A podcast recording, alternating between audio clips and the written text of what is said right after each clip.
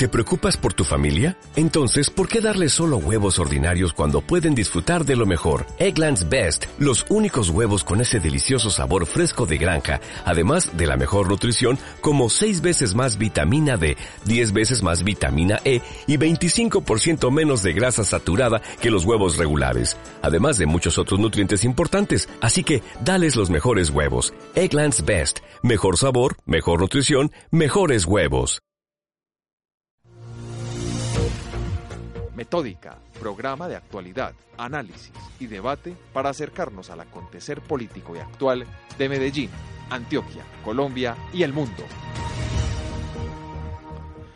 Saludamos de manera especial a todos nuestros oyentes que hoy, viernes 7 de diciembre, se conectan a través de Acústica, emisora web de la Universidad de Afid, y con repetición hoy mismo a las 7 de la noche por Radio Cipa Estéreo de este programa que ya ajusta, vamos, para tres años de estar al aire, emitiéndolo siempre por, estos dos, por estas dos emisoras eh, web. Y bueno, pues alegran, alegres y felices porque vamos a culminar un año más de nuestra emisión. Ya eh, dentro de ocho días vamos a hacer nuestro último programa, programa de la vigencia 2018 y bueno, pues es rico saber que cada día vamos incrementando más nuestros oyentes, nuestros seguidores y por supuesto el interés de las personas de participar siempre activamente en nuestros foros en www.metodica.com.com. Ahí siempre pueden poner sus opiniones sobre los temas que nosotros cada semana traemos para hablar ya sea de interés nacional, regional e internacional, incluso local. Eh, Guillermo Henao, bienvenido y bueno, un saludo especial para ti. Andrés, qué bueno tenerte por acá, qué bueno saludarte. Una semana en la que no pude estar porque estaba formándome en, en Bogotá, pero, pero bueno, extrañando mucho la audiencia, extrañando mucho el programa y acá, acá, preparado. Saludamos a toda la gente que nos escucha en diferentes partes del mundo, la gente que nos escucha aquí en la casa, en acústica, emisora digital de la Universidad de AFID, la gente que nos escucha en Radio Cipa Estéreo, la gente que después nos escucha en el podcast de iBox, la gente que nos escucha después en la página web www.metódica.com.co y a toda la gente que en la semana los y le dice, ve hermano, si escucho el programa, muy interesante tus opiniones, o ve hermano, escucho el programa pero discrepo de tus opiniones. Mucha gente que, que se acerca a hablarle a uno, a decirle, esto es un ejercicio muy interesante, donde cada día se aprende más. Usted Andrés, ¿cómo ha estado? Cuénteme de usted. Muy bien, feliz ya de culminar este año y... Culminamos una temporada más, pero acá seguimos. La idea es continuar, claro que sí. Pero acá somos como Game of Thrones, somos ya para la, para la tercera temporada completa. Así es, y bueno, tendremos sorpresas para el próximo año y la idea es ser muy analíticos y seguir trabajando de manera articulada y conjunta acá en nuestra mesa de trabajo con invitados muy especiales, con personas que nos van a enmarcar y que nos van a aportar muchísimo en este eh, trasegar del mundo de la política y la comunicación y por supuesto siempre con contenidos de interés, porque eso es lo que nosotros queremos, construir ciudadanía a través de este programa radial que se ha posicionado y se viene posicionando de la mejor manera, no solo en Medellín, sino en otros países de América Latina e incluso de Europa, caso como México, Puerto Rico, donde no tenemos corresponsales, pero allí nos escuchan. Entonces nos motiva siempre, cada día, a hacer un programa de mejor calidad y por supuesto cada semana traerle la mejor información. Guillermo, yo creo que no siendo más este preámbulo, pues vamos de una vez con nuestra primera sección, actualidad. Actualidad. Y en la sección actualidad creo, Andrés, que hay demasiadas cosas para hablar. Mucho pasa en el país en la medida que se mueve el legislativo, se mueve el aparato judicial, se mueve todo el ejecutivo, se mueve también lo local. Pero creo que esta semana hay un tema que ha marcado demasiado la agenda política. Hubo la semana pasada un debate en el Congreso de la República citado por Jorge Robledo en el cual se intentaba hablar con el fiscal Néstor Humberto Martínez acerca de todo lo que está pasando actualmente con Odebrecht y todo lo que pasa con los líos de Odebrecht en relación a los pagos que hay eh, y que realizó la empresa para poder acceder a contratos como la Ruta del Sol y diferentes contratos más en, las, en el Distrito Capital en Bogotá y en otras partes del país.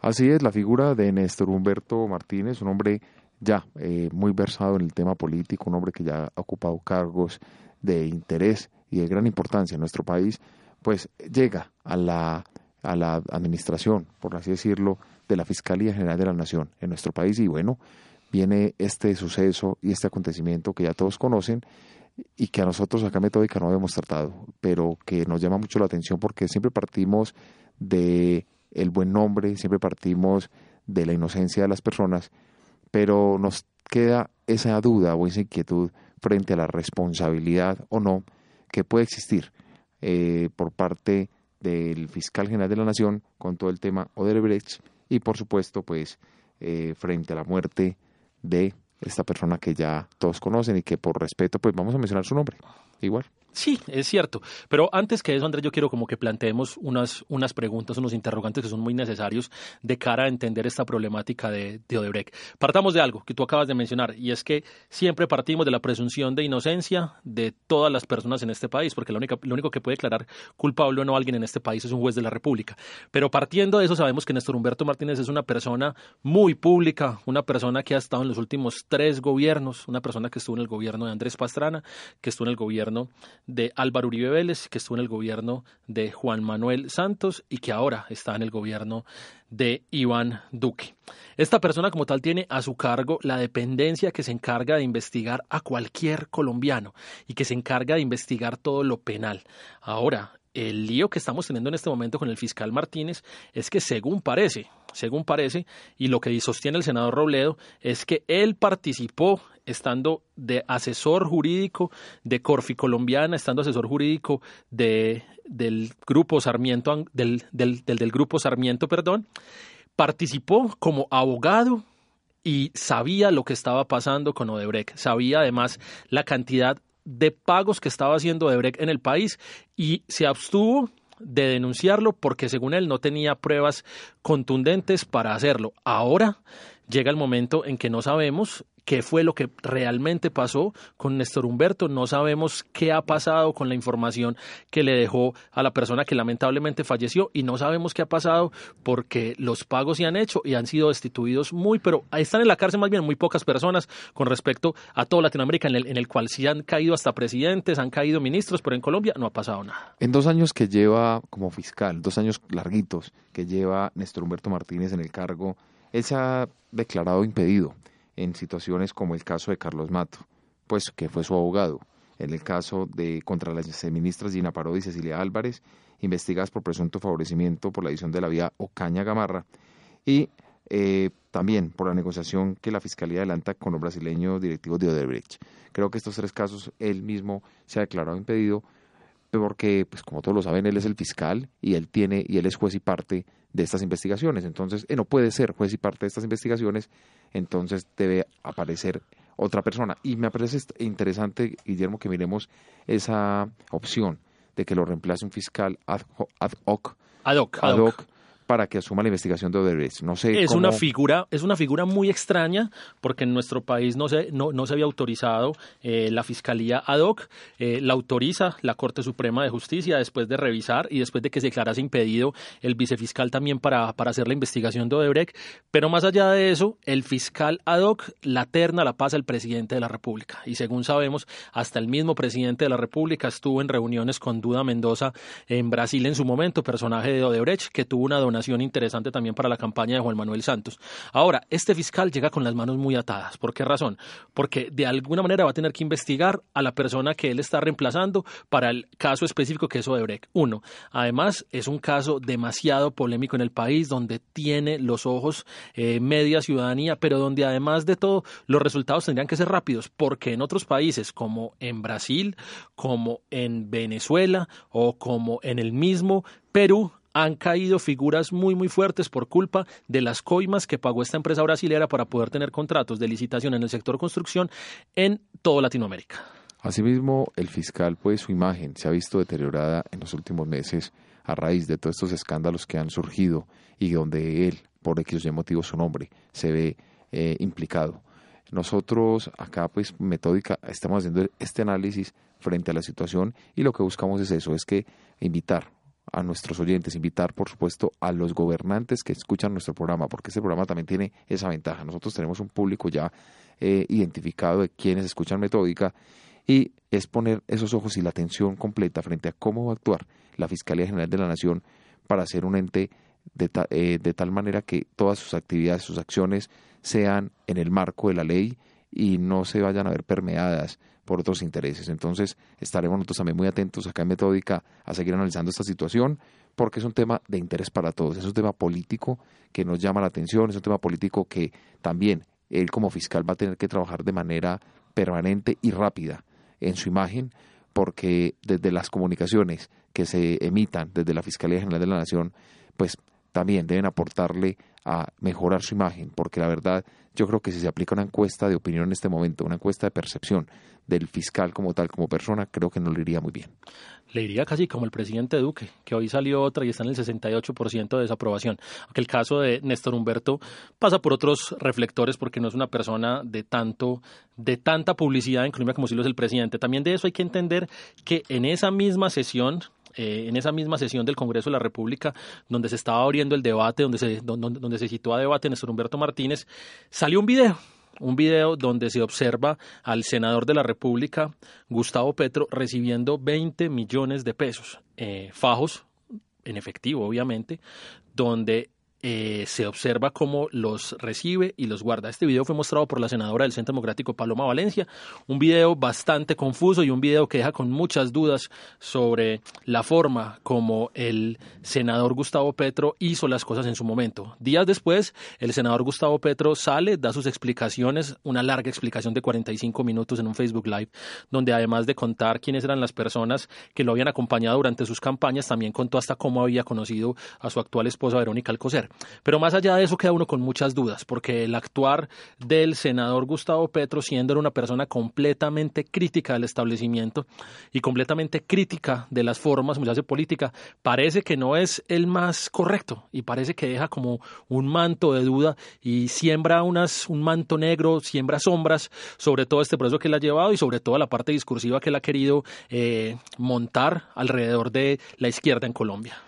Guillermo, cambiando del tema y yéndonos al tema internacional, pero que también afecta al tema nacional, y es el caso de los venezolanos en Colombia, tuvimos hace ocho días a Tony Vitola. Él aquí vino y hablamos un poco de lo que había sucedido y de lo, del análisis que él hace como líder de los venezolanos y representante de los venezolanos en de la colonia de venezolanos en Colombia, y sale una encuesta del Centro Nacional de Consultoría que realizó sobre la percepción de los colombianos acerca del éxodo venezolano.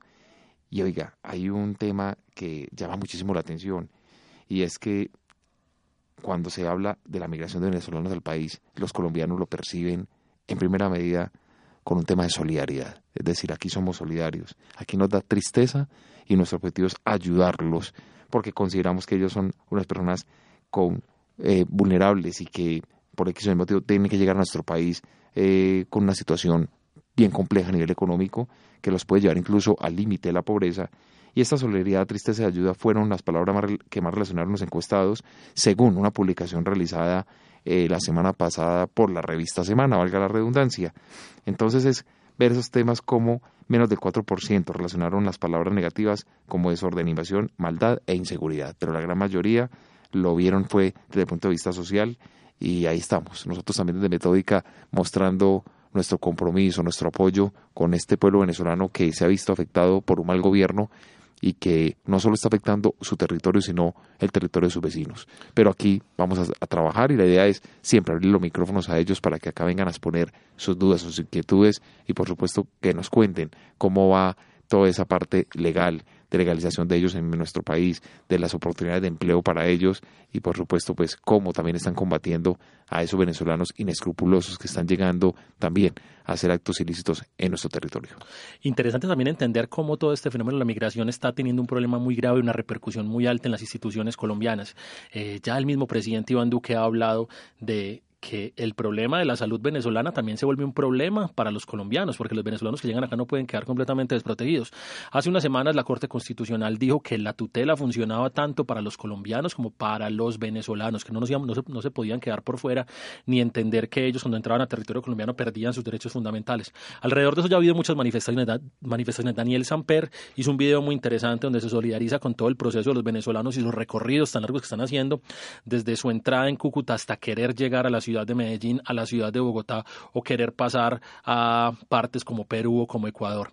También muy interesante ver cómo este fenómeno se está llevando a cabo en todas las ciudades capitales del país. En Bogotá hay un fenómeno de migración de los venezolanos muy, muy alto. Lo viví en carne propia, viendo cómo comercializan su moneda que está completamente desvalorizada. En la ciudad de Medellín vemos constantemente venezolanos. Y la invitación a la gente es una invitación muy personal, muy de corazón, pero también creo que es la invitación de Andrés y de todo el programa. Es a entender que la solidaridad con el otro, después algún día puede ser la solidaridad con uno. Entonces las crisis de los países no son una cosa que solamente pueden pasar una vez o que pasan eh, en un territorio. Han, tenido crisis todos los países y Colombia la tuvo en su momento y en Venezuela recibieron a muchos colombianos. Llegó el momento también de querer a nuestros hermanos venezolanos, entender que cuando hay este tipo de migraciones somos el segundo país en este momento del mundo con más migrantes, tanto por conflicto interno como por el problema de, de nuestro vecino venezolano y entender que nos toca ayudar a los hermanos venezolanos, entender que, que es un proceso a veces muy complicado, que, que, empieza a competir la mano de obra, pero entender que, que son personas y hay que ayudarles, vienen niños, ancianos, y hay que, hay que abrirles la, hay que abrirles el corazón y las manos, ¿cierto Andrés? Así es, entonces, Guillermo, pues de Venezuela, de hablar del contexto colombiano, vámonos de una vez a nuestra sección, perdón, a nuestro informe de Bolivia. Allí Josué Martínez nos trae el informe de esta semana. Se inicia un paro cívico y se suma fuerza de los opositores al movimiento al socialismo. Hasta el 8 de diciembre, el Tribunal Supremo Electoral de Bolivia deberá dirimir si Evo Morales y Álvaro García Linera están habilitados para repostularse nuevamente de cara a las inéditas elecciones primarias previstas para el 27 de enero del año 2019. La paz. El presidente del Senado sostiene que los marchistas buscan proyectarse para candidatizarse futuramente. Será una semana tensa por la decisión del Tribunal Electoral sobre la reelección anticonstitucional y por encima de la elección popular y soberana del pueblo boliviano que le dijo no a Evo Morales. El movimiento al socialismo considera que las movilizaciones en defensa del 21F y que exigen la inhabilitación del señor presidente Evo Morales Aima como candidato carecen de poder de convocatoria y adelantan que cualquier decisión de la Comisión Interamericana de Derechos Humanos sobre la reelección en el país demorará mínimamente cinco años. Colectivos inician la vigilia en las puertas del Tribunal Supremo Electoral para recibir la marcha del 21F, como se denomina el día en que Bolivia le dijo no a la repostulación de Evo Morales. El miércoles existirá una audiencia pública ante la instancia de la Organización de Estados Americanos, OEA, donde se abordará la decisión del Tribunal Constitucional Plurinacional de Bolivia que, contrariando la decisión soberana del pueblo, que mediante el voto popular le dijo no a Evo, autoriza la reelección. Colectivos inician la vigilia. Así está Bolivia. Informó para Metódica Colombia Josué Martínez Loaiza desde Santa Cruz de la Sierra, Bolivia. Participa de nuestros foros semanales ingresando a www.metódica.com.co y síguenos en nuestras redes sociales, Twitter, arroba 1 Metódica, Facebook, Metódica Especialistas Comunicación Política, Instagram, Metódica 3849.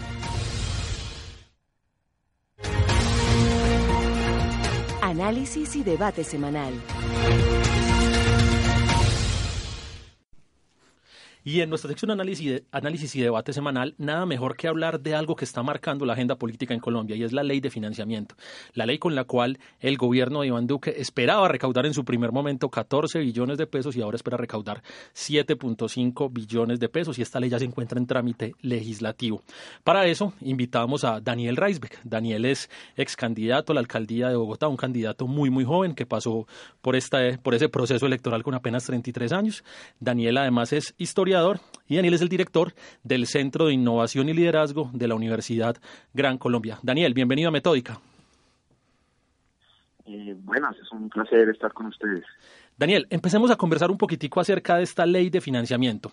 Eh, cuando hablábamos con usted, eh, usted nos contó un poquitico acerca de las dificultades que tiene el país para poder tener políticas eficientes de cara a, un país productivo, de cara a un país que pueda acumular riqueza, de cara a un país que pueda estar bien económicamente y que crezca de formas reales. Esta ley de financiamiento realmente apunta a un país que Daniel Reisbeck sueña.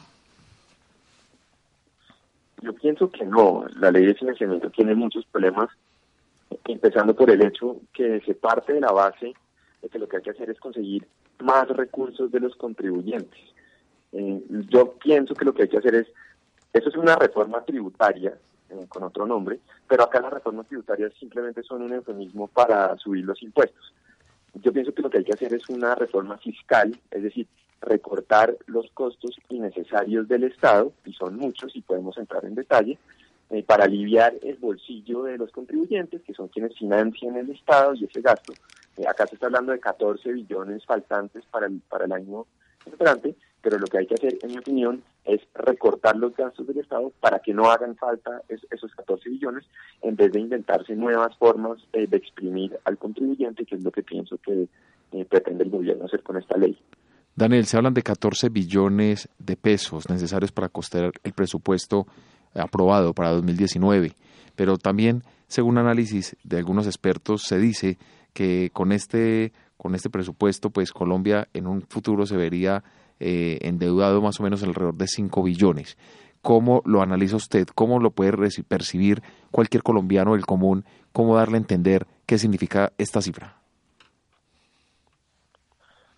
Pues lo primero que hay que entender, diría yo, es que hay que ir un poco más atrás.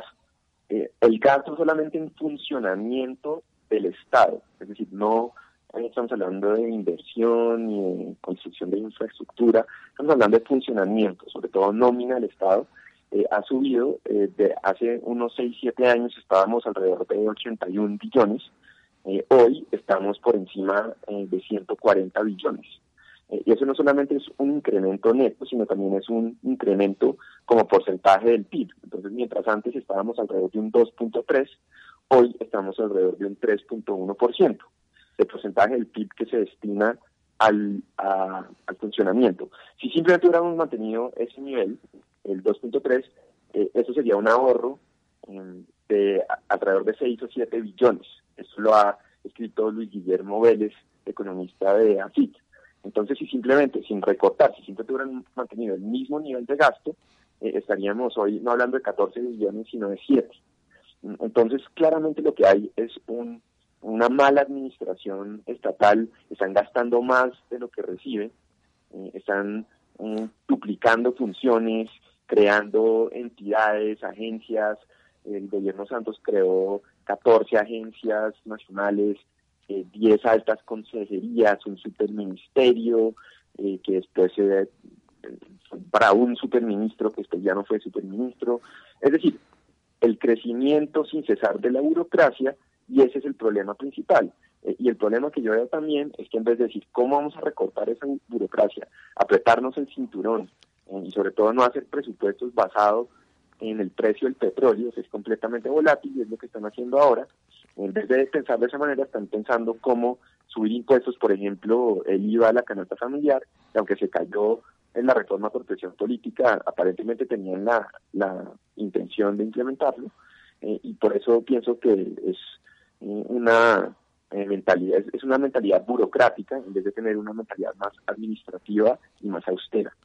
Daniel, hablemos un poquito de la, de, la productividad. Eh, ¿Es el país en este momento productivo? ¿Realmente con la inversión que se está haciendo o que se planea hacer en, esto, en este nuevo presupuesto para el país y obviamente, y obviamente en esta ley de financiamiento que lo que busca es grabar ciertos sectores, se consolida esa idea de un país productivo que crece económicamente a grandes rasgos o ese crecimiento del 2.1, 2% es un crecimiento exiguo para un país como Colombia? Claro, ese es un muy buen punto, porque eh, ahora que sabemos hablar de la OCDE por el ingreso de Colombia, eh, la OCDE resulta que es un club de países, sobre todo desarrollados, y de bajo crecimiento. Entonces, por ejemplo, un país como Alemania, eh, está bien para Alemania crecer al 2%, 1.5%, para un país como Colombia, todavía en vía de desarrollo, no le sirve ese tipo de políticas. Nosotros tenemos que tener una política de crecimiento real y crecer, crecer por encima del 6, 7%, como ha venido haciendo Panamá, por ejemplo, nuestro vecino. En la región también vemos Chile, un país de alto crecimiento por encima del 5% en los últimos 30, 40 años. Eh, Colombia está por debajo de esos niveles. Entonces, eh, nosotros lo que tenemos que hacer, en mi opinión, es tener un régimen eh, de bajos impuestos para las empresas, pero de bajos impuestos no me refiero al 30%, que es lo que está proponiendo este gobierno, sino por debajo del 20% y si se puede por debajo del 15% mejor, porque Estados Unidos ahora está cobrando 21%, Gran Bretaña cobra 19%, Irlanda cobra 12.5% y Colombia estamos por encima del 30%. Entonces, tenemos que tener en cuenta que el capital es móvil en, la, en el mundo globalizado, entonces cualquier persona o cualquier empresa que pueda invertir en un país puede fácilmente invertir en otro, entonces nos, tenemos que volver atractivos para la inversión y también eh, fomentar la, creación de empresas a nivel nacional. Y yo creo que el régimen tributario y las regulaciones absurdas y innecesarias eh, realmente impiden y frenan ese proceso. Y no veo que este gobierno, como los anteriores, tenga un plan concreto para el crecimiento, solo los veo manteniendo un status quo de un Estado que gasta mucho sin tener un modelo para financiar ese gasto excesivo del Estado. Bueno, se habla de unos porcentajes, hay muchos ejemplos de cuánto costaría comprar, por ejemplo, perdón, una motocicleta el próximo año, un vehículo, incluso hasta la canasta familiar y cómo se incrementaría en porcentajes. ¿Qué parte de tranquilidad o no se le podría dar al colombiano del común que tiene proyectado para el próximo año invertir en algún bien o servicio para su vida normal, común? Pues eh, grabar, por ejemplo, la canasta familiar, ese tipo de cosas es castigar el consumo. Eso no es bueno eh, para ninguna economía. Eh, y lo que hay que tener en cuenta es que em, inclusive IVA eh, como, como tal, el año 2015, por ejemplo, eh, no era la mayor parte del recaudo del Estado. Más bien es renta, impuesto a riqueza, que de hecho el ministro Carrasquilla habló de eliminar el impuesto a la riqueza, aunque lo están incluyendo aparentemente en, esta nueva ley. Entonces hay todo tipo de desincentivos tributarios, tanto para el consumo como para la producción y la inversión. Entonces, cuando uno es un país como Colombia, y mencioné varios ejemplos alrededor del mundo, donde puede que haya otros problemas, pero por ejemplo no hay grandes problemas de seguridad, no hay FARC, no hay ELN. Entonces, lo que hay que hacer, en mi opinión, es tener en cuenta la realidad nacional. Ese es un país en donde, por ejemplo, si uno quiere invertir del exterior, igual se percibe bastante riesgo. Aquí nosotros sepamos que han mejorado las condiciones últimamente, pero igual es un mercado emergente. Hay que crear condiciones propicias para la inversión de, bajas tarifas para las empresas. Según el Banco Mundial, una empresa mediana en Colombia que pague todos los impuestos, no solo tarifa corporativa, sino eh, IVA, eh, los aportes a los empleados en salud, pensión y demás, eh, y todos los otros impuestos locales, por ejemplo, el, impuesto de industria y comercio, termina pagando por encima del 70%. Entonces, eso es una locura. Hay solo pocos países que pagan más y no son ni, ni Noruega, ni Dinamarca, ni Suecia, ni los países escandinavos, sino son países como Bolivia eh, o Argentina. Entonces nosotros tenemos que volvernos de nuevo competitivos y atractivos a nivel mundial, a nivel global, eh, y con altos impuestos eh, no es la manera para hacerlo, hay que hacer todo lo contrario, hay que tener impuestos bajos, regulaciones claras y sencillas, y hacer todo lo posible por tener una economía de mercado muy ágil y muy dinámica y desafortunadamente la economía colombiana en muchos casos es todo lo contrario.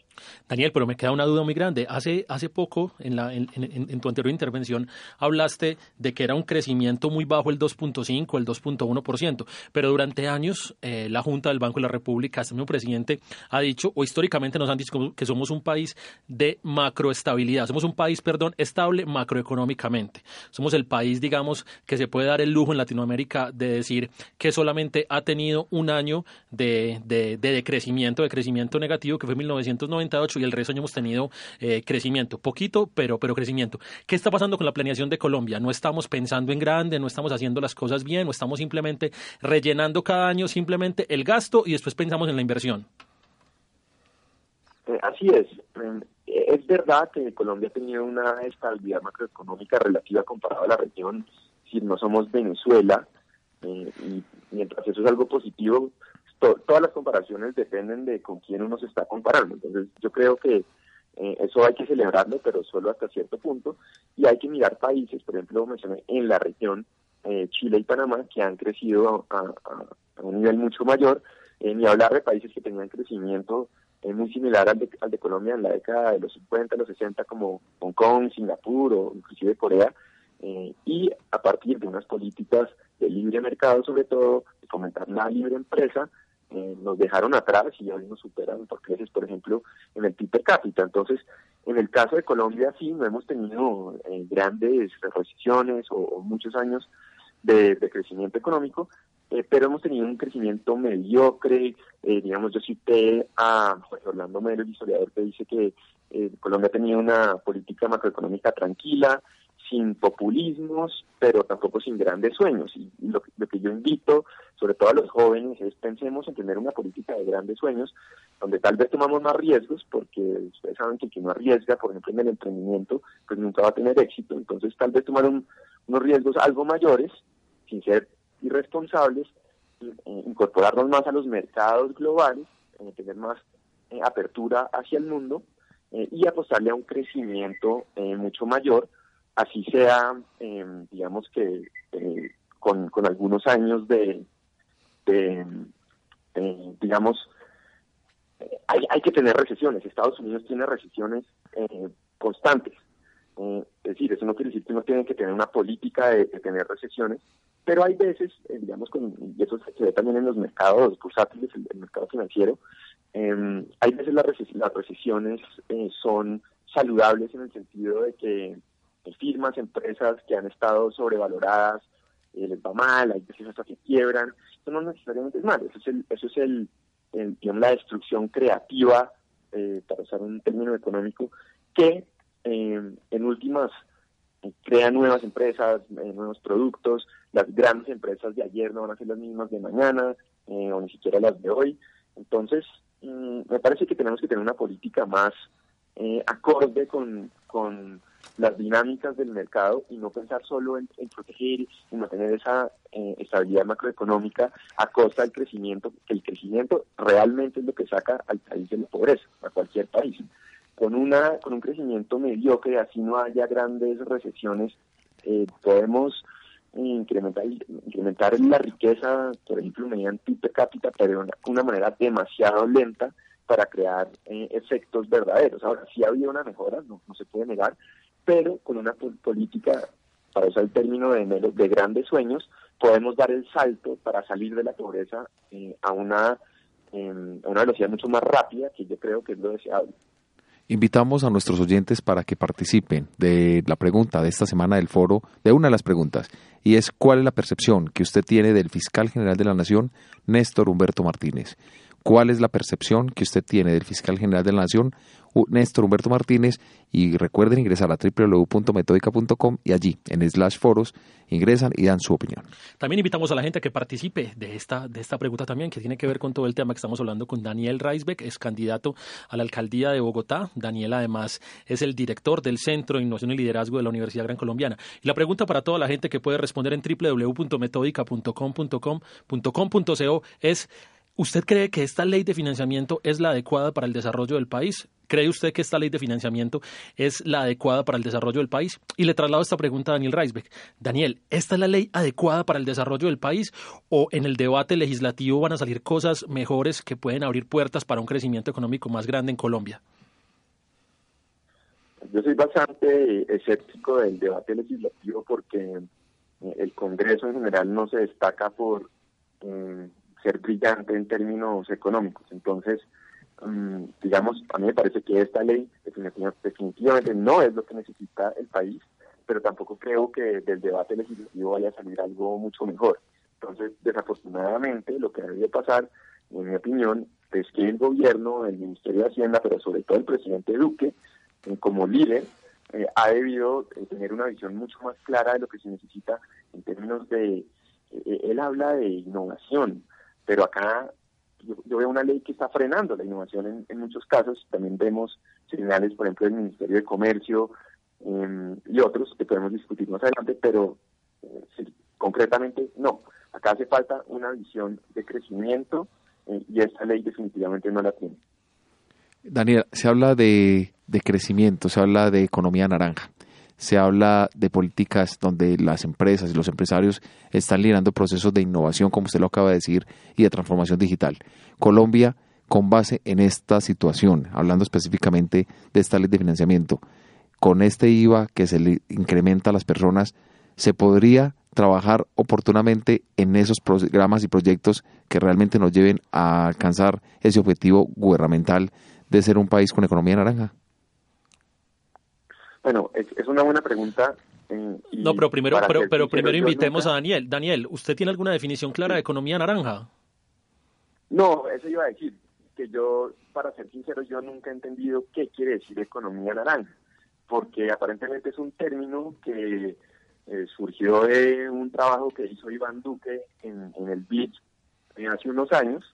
de lo que yo veo se refiere a propiedad intelectual en, ciertos sentidos, por ejemplo, lo que es economía creativa en el sentido de actores, cine, música, este tipo de cosas, pero eso todo hay, un término eh, tal vez más antiguo, pero que describe exactamente lo que es, que es propiedad intelectual. Entonces, si acá estamos hablando de industria creativa, lo que hay que hacer es, eh, primero que todo, eh, de nuevo, crear condiciones para que sea fácil, por ejemplo, crear una empresa en Colombia, lo cual no lo es, una carga tributaria sensata, porque la carga tributaria es excesiva, eh, y por otro lado, proteger la propiedad intelectual, pero propiedad intelectual no solamente aplica al cine y a la música, propiedad intelectual también incluye, por ejemplo, las patentes.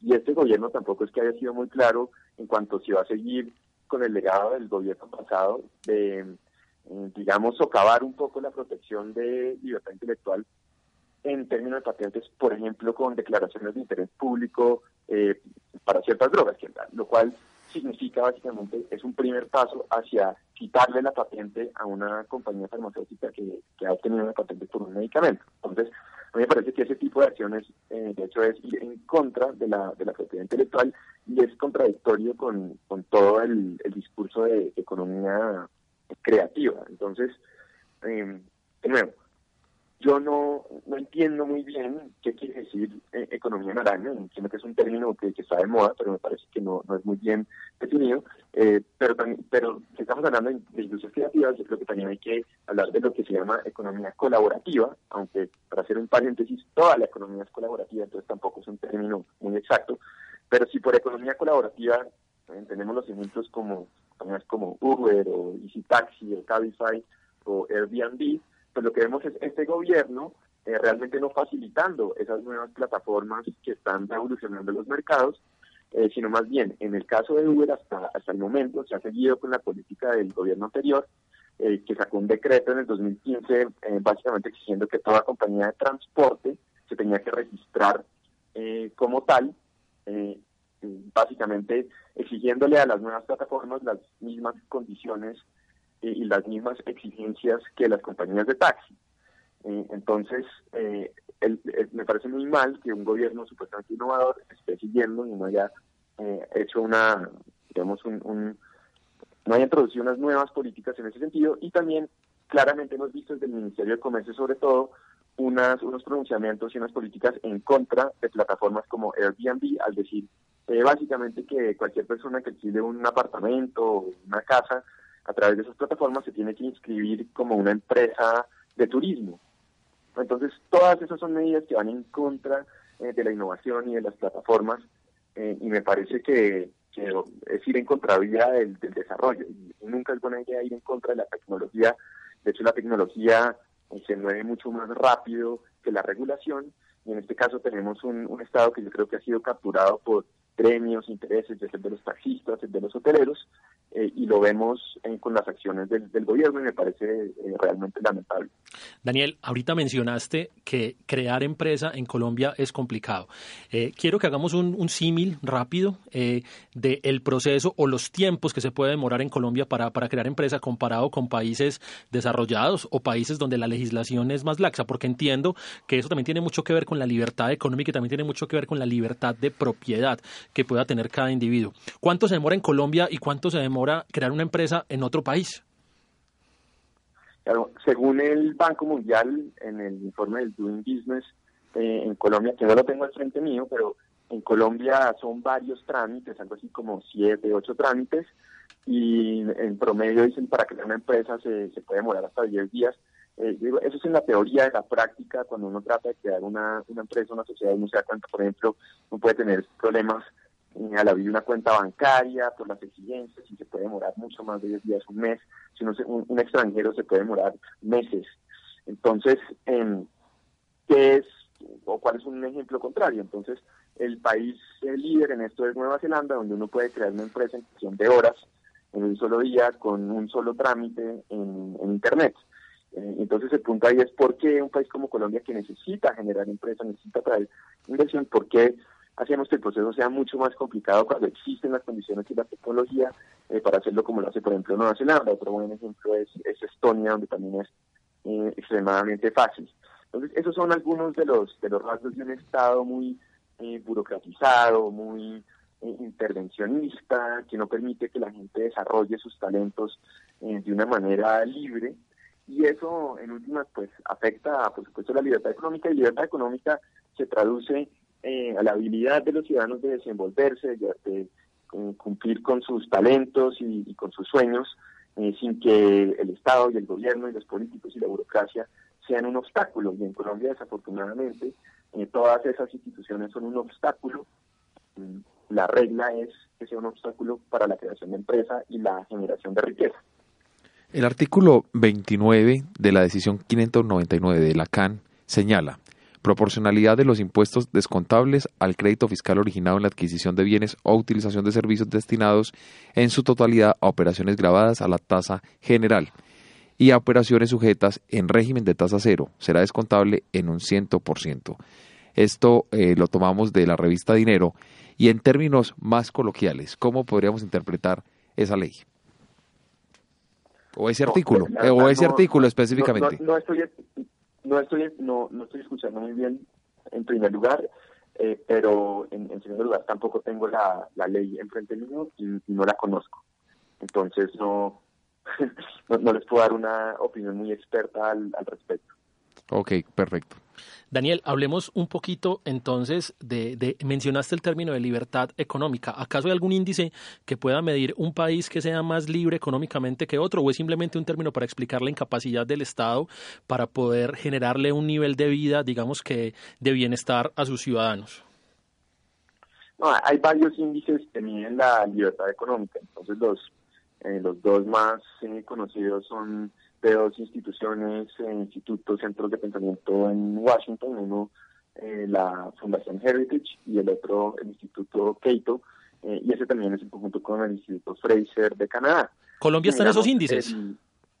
sí, por supuesto. Entonces, si miramos el del Instituto Cato, miden en varias categorías, entonces, entre ellas el tamaño del Estado, las regulaciones, la libertad de comerciar internacionalmente, la solidez de la moneda, que tanta inflación hay, em, y el Estado de Derecho y, la defensa de los derechos de propiedad. Entonces son, son cinco categorías y le dan un puntaje a cada país basado en, otros índices y en otras investigaciones.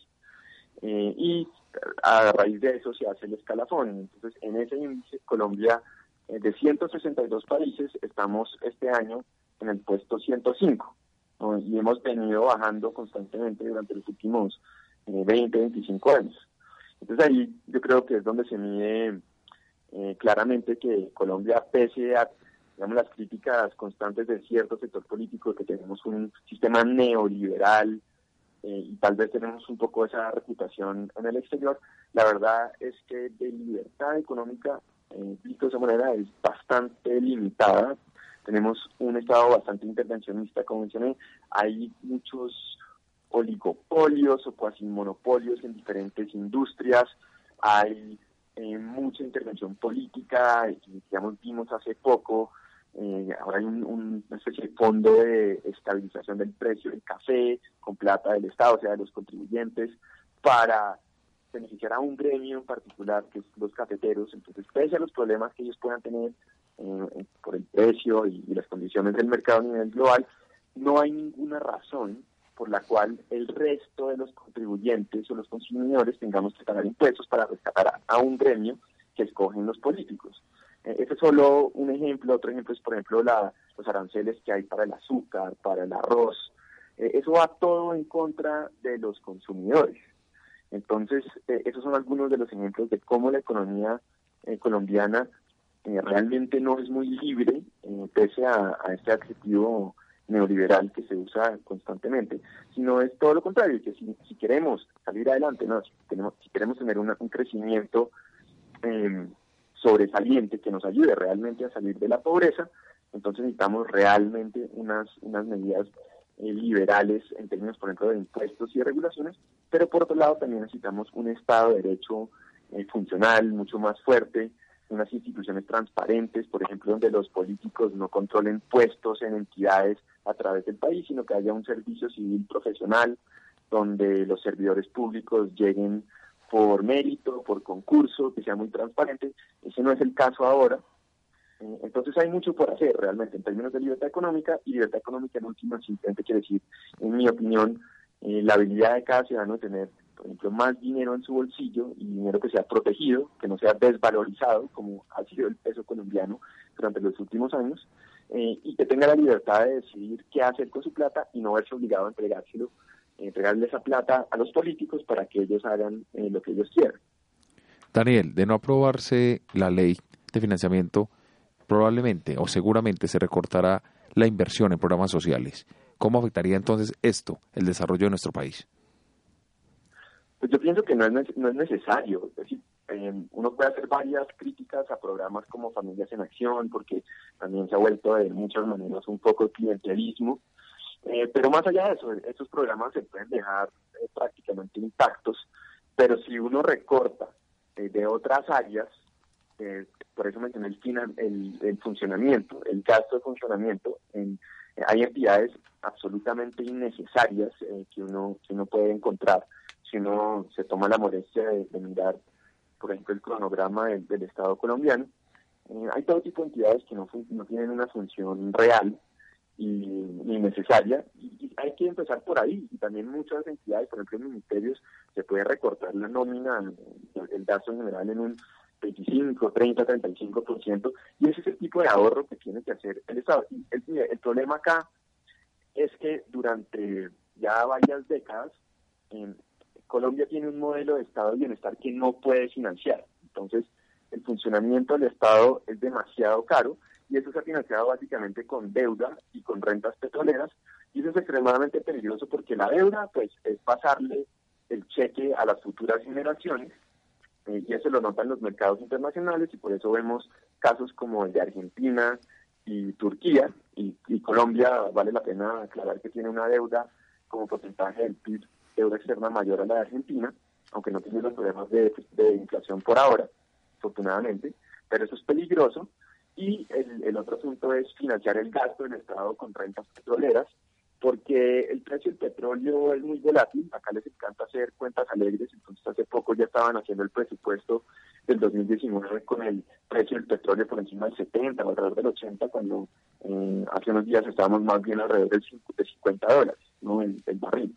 Entonces, eh, esas rentas no es que sea malo tenerlas, por ejemplo, es muy bueno utilizarlos para generar más ingresos en fondos de inversión o para pagar obras de infraestructura, pero cuando uno depende de esas rentas para financiar el funcionamiento del Estado, pues está realmente construyendo sobre arena y eso es muy peligroso.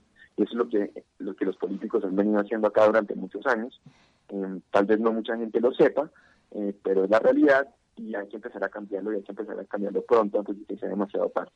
Eh, Daniel, para ir terminando, hay una frase que me gusta a mí mucho y que, y que explica ciertos fenómenos económicos. Quiero que usted nos dé eh, una, una visión más profunda sobre, sobre esta frase y la, y la enmarco también en lo que sucedió eh, esta semana cuando el presidente Iván Duque, estando en, en la costa caribe colombiana, habla de de Electricaribe y dice que asume la deuda pensional de 1.2 billones de pesos el Estado de Electricaribe. Y la frase es, las ganancias son privadas, pero las pérdidas son públicas. ¿Usted qué opina, Daniel? No, por supuesto, es que para que un sistema de libre mercado funcione, como mencioné anteriormente, pues eh, habrá empresas que se quiebran eh, y lo peor que puede hacer un Estado es rescatarlas, porque de nuevo, ahí es, ahí es un caso donde las pérdidas son privadas, pero el, rescate de las pérdidas son, públicas en el sentido de que eh, las paga el contribuyente. Entonces, eso no debe pasar.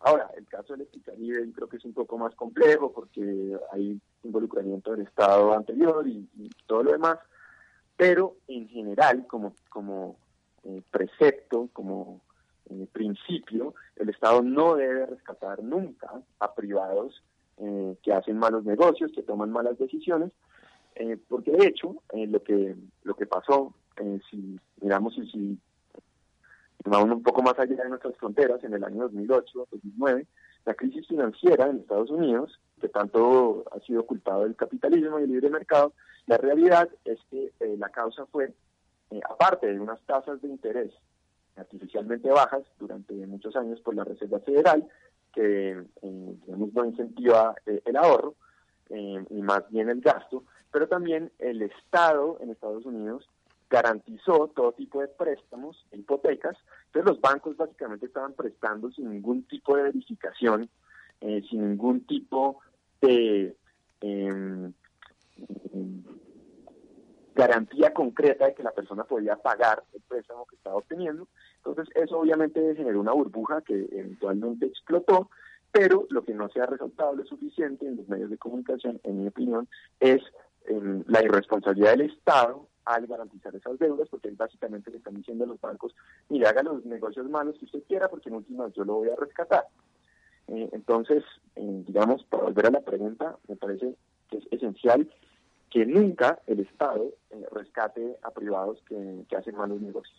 Daniel, ¿qué podríamos decir que le espera a, los, a las personas naturales eh, si este proyecto de ley de financiamiento es aprobado tal como está el texto presentado en el Congreso?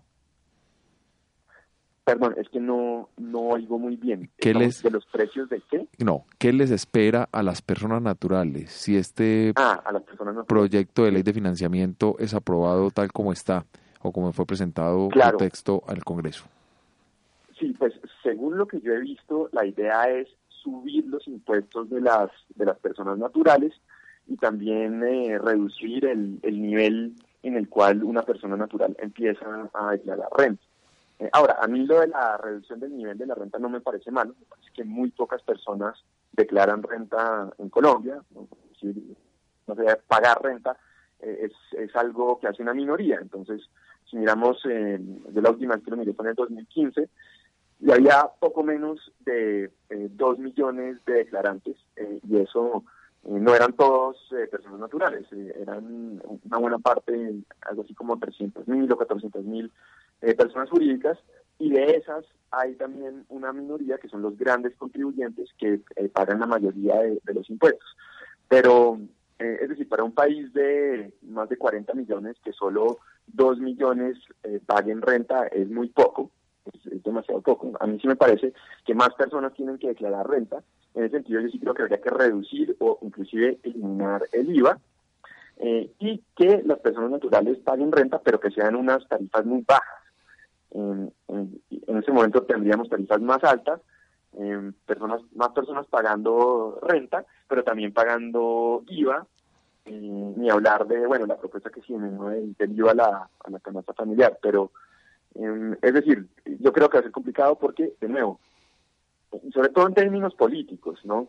Porque el gobierno, o, cuando estaba en campaña, el presidente, entonces candidato, prometió que iba a haber menos impuestos y mayores salarios, lo de mayores salarios era una irresponsabilidad absoluta porque el gobierno no puede fijar salarios más allá del salario mínimo, eh, pero eh, lo de menores impuestos para una buena parte de la clase media se va a significar de hecho mayores impuestos.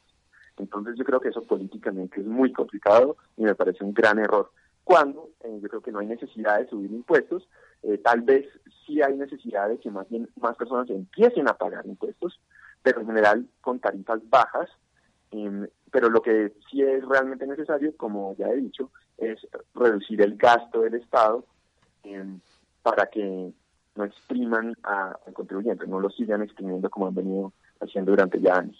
Daniel, para, para finalizar, entonces, dado el caso de que esta ley de financiamiento, como obviamente o lo, más seguro va, a pasar, es que eh, le hagan unos cambios que a la medida, como, como decimos en el ámbito legislativo, a la medida de los senadores, realmente, eh, senadores frente a la Cámara, eh, la ley de financiamiento que la gestión de este ministro, todo el planteamiento de este ministro no queda como muy, muy, muy mal de cara a la opinión pública, porque vemos un ministro que le ha tocado lidiar con las centrales obreras, le ha tocado lidiar con gremios, viene ahora el debate de, de lo que será el salario mínimo y uno, y uno encuentra que este ministro ya está bastante desprestigiado. ¿Este ministro logra resistir el paso del año o digamos que si pasa esta ley de financiamiento antes de, antes de que se acabe este periodo legislativo y el ministro cae con ella?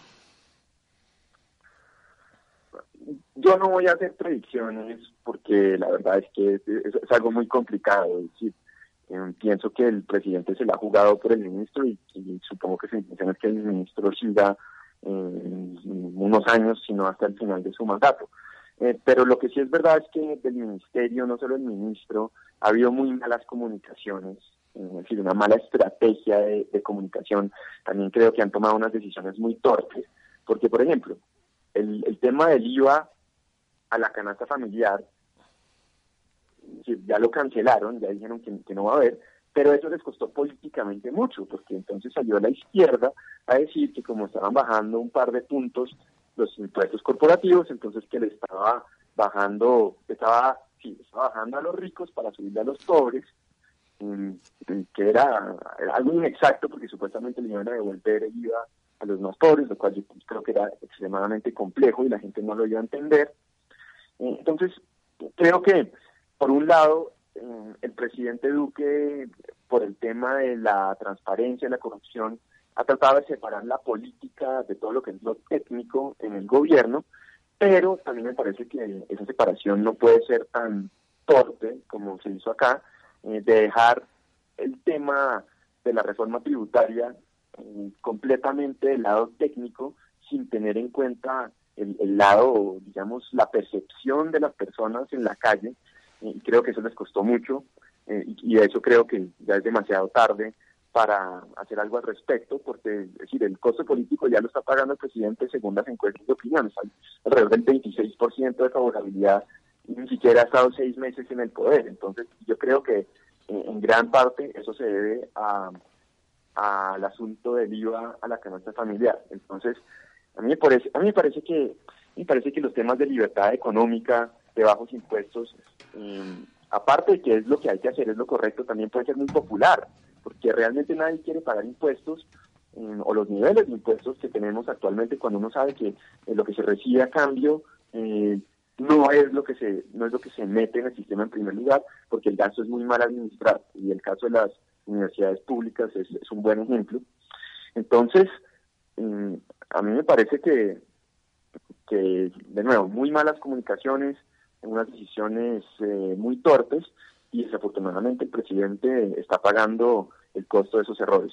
Bueno, despedimos a Daniel Reisbeck, historiador, eh, ex candidato a la alcaldía de Bogotá, una persona además que lidera el Centro de Innovación y Liderazgo de la Universidad Gran Colombia, una persona que, que también trabaja mucho en el Centro de Pensamiento de la Universidad Gran Colombia, una persona que está muy letrada en estos temas de libertad económica, ley de financiamiento y todo lo que se viene para el país. Daniel, gracias por asistir a Metódica. No, muchas gracias. Fue, un placer y espero poder volver algún día. Despedimos a toda nuestra audiencia que semanalmente nos escucha todos los viernes aquí en Acústica, la emisora digital de la Universidad de AFIT, y a la gente que nos escucha por radio, Zipa, Estéreo. A todos ustedes los esperamos de nuevo el próximo viernes a la una de la tarde, con repetición en Radio Zipa Estéreo, para que sigamos conversando de temas como comunicación, como política y de muchos otros temas de la actualidad colombiana. Muchas gracias. Escúchanos todos los jueves a las 10 de la mañana en acústica.eafit.edu.co con repetición a las 9 de la noche en radiocipaestereo.es.tl. Every day, we rise, challenging ourselves to work for what we believe in. At U.S. Border Patrol, protecting our borders is more than a job. It's a calling agents answer the call, working together to keep our country and communities safe. If you are ready for a new mission, join U.S. Border Patrol and go beyond. Learn more at cbp.gov/careers.